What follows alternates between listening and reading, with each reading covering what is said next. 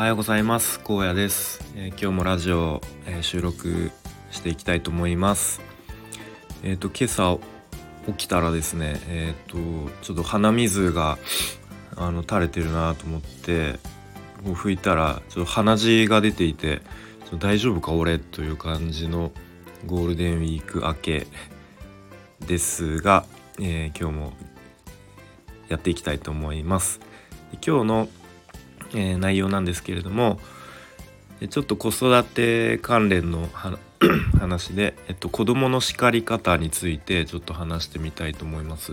で先日、まあ、ちょっと僕子育てに関してはなかなかこう日々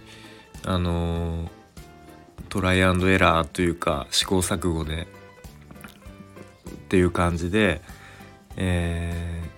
ー、そんなに自信はないんですけれども、まあ、ちょっと先日ちょっとこれはうまくあのいったかなっていう話をしたいと思います。えっとまあうちは息5歳の息子と2歳の娘がいるんですけれども結構上のお兄ちゃんの息子の方が、まあ、年長さんに入ったっていうこともあるのか結構なんですかね言うことを聞かないというかちょっといたずらして怒ってもうん、あんまりこう響かないみたいなちょっと感じの時期に入ってきていてで最近ですね結構こう大人のちょっと大事なもの入ってる引き出しとか、まあ、ちょっと危ないもの入ってる場所とかにこう入っていったりちょっと引き出し開けたりして勝手にこう物を持ち出して、うん、なんか違う場所で遊んでたりするんですね。で、まあ、妻がその度に「もうそこの引き出し開けないで」とかあの、まあ、キッチンはね基本入れたくないので、まあ、キッチンは入るなとか結構こう口、まあ、口うるさくというかその都度あの注意してるんですけれども、まあ、なかなかあのー、聞かないというか、まあ、その時はやめるんですけれどもまた同じことをあの繰り返すと。でまあその度にこう怒られるみたいな感じで。で先日もですねえっとあのキッチンのなんか引き出しを開けてちょっとこう尖った竹竹串みたいなのをなんか持ち出してでこうちょっと妹に向けたりしてでもそれこそ目に入ったら危ないのででもう妻も、えー、その時こうちょっともういい加減にしろみたいなもう何回言ったら分かるんだと。でそれが、あのー、目に入ってこう大怪我になったらどうするんだと。っていう結構こう激しく怒ったんですけれどもまあいまいちこう響かないというかなんかヘラヘラしているというかそんな感じだったので、うん、まあこれはちょっとこうあのお父さんの出番かなという感じでえ、っとまあ息子をちょっと違う部屋にちょっとこっちおいでっていう風に呼んででまあ1対1で話そうと思いまして。でまあ仮にこう息子くん息子あの普段名前で呼んでるんですけど、まあ、息子くんと「お母さんなんで怒ってるのか分かる?」って聞いてでなんか最初ちょっとこうにちょっとニヤッとしたりなんかしてちゃんと聞いてない感じだったんですけれどもあのー、危危ないから怒ってるんだよと。で例えばじゃああの息子くんが火に手を近づけたらどうなるって聞いてうんまあ暑いとか言ったのかな。でそうだ暑いよね。ってでじゃあもっと手近づけたら火に手近づけたらどうなるって聞いたらなんかもう燃えちゃうとか言ったからそうだよねって言って手燃え燃えちあの手やけどして大変なことになっちゃうよねって言って。であの息子くんはその火に手近づけると燃えちゃうっていうのを知ってるから手は近づけないよねって言って。じゃあさ例えば信号があのー、赤のまま道路渡ったらどうなっちゃうと思うって聞いたら、うん、車にひかれちゃうって答えて、うん、そうだよね。もしかしたら車が来てたら信号赤で渡ったらひかれてそれこそ死んじゃうかもしれないよね。ってでそれを赤で渡ったら危ないっていうのを知ってるから信号は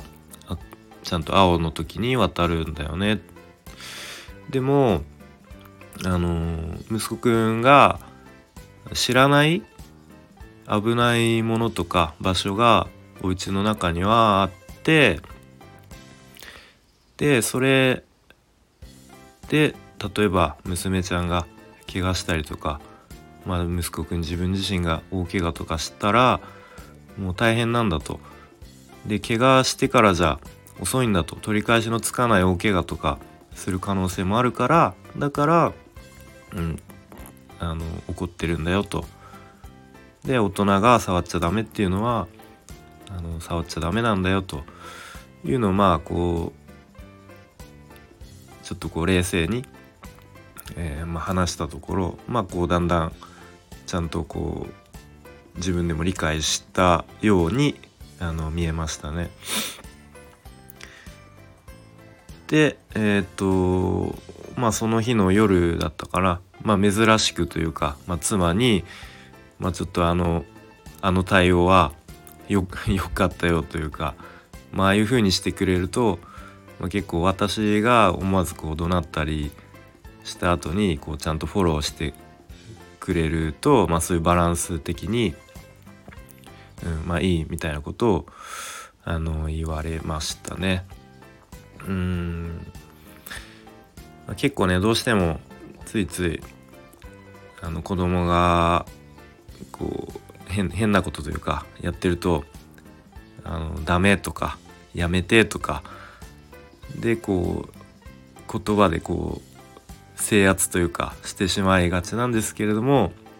まあそうやってえっと例え話とかを使ってうまく理解させるっ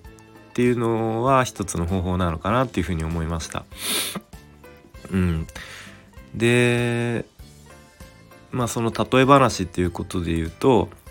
まあ普段のこう会話でもうまく例え話っていうのを使っていけるとなんかいいなって思ってるんですけどなかなか難しいなって思ってますね。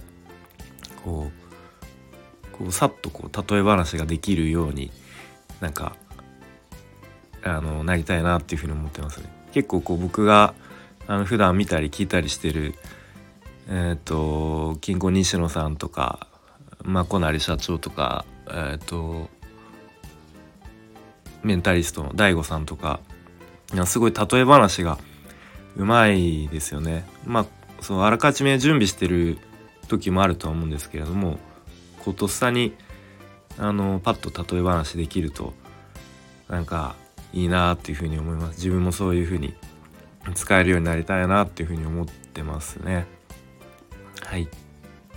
でちょっと脱線したんですけれどもまあ子供を叱る時ですね。